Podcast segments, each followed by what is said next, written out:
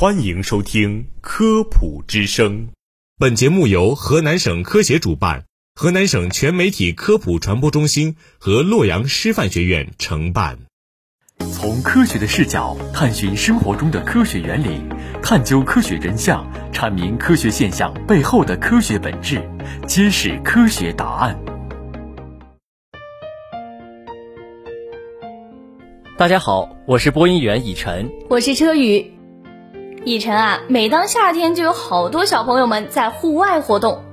对呀，我还发现，在炎炎夏日进行完户外活动之后，总是会有些孩子跑到凉水管前喝水。但是呀，他们却不知道这样做的危害啊，其实是最大的。确实啊，随着运动时间的延长，人的身体会出现心跳加速、呼吸增快等一系列正常的生理反应。机体呢，通过毛孔把体内的水分、盐分以及一些代谢产物排出体外，导致体内缺水，所以才会感到口干舌燥。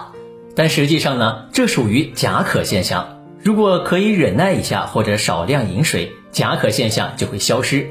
如果这个时候大量饮水，对于正处于高温状态的内脏器官来说，危害是非常大的。对呀，剧烈运动后胃肠道的温度会升高，大量喝凉水会有很大的刺激，容易引起胃肠痉挛，影响血液循环，这样还会导致胃肠道对水的吸收率和利用率降低。长此以往啊，胃肠道的消化和吸收功能会受到影响，同时还会使孩子们产生一系列不良反应。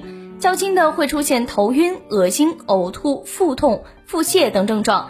由于机体无法立即吸收，水停留在消化道内，还会出现腹胀等不适症状。严重时还可能导致胃肠道疾病的发生，比如胃炎、肠炎等。是呀，这样不仅对胃肠伤害大，还会增加肾脏的负担。肾脏在人体起到过滤和排泄的作用。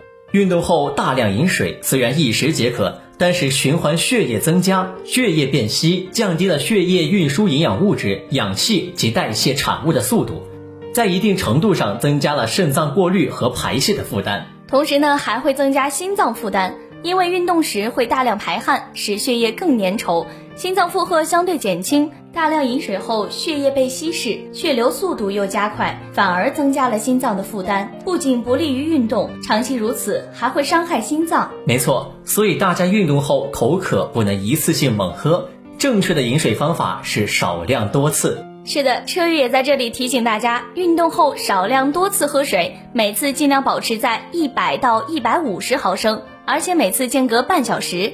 大量出汗时，也可以适当喝些淡盐水。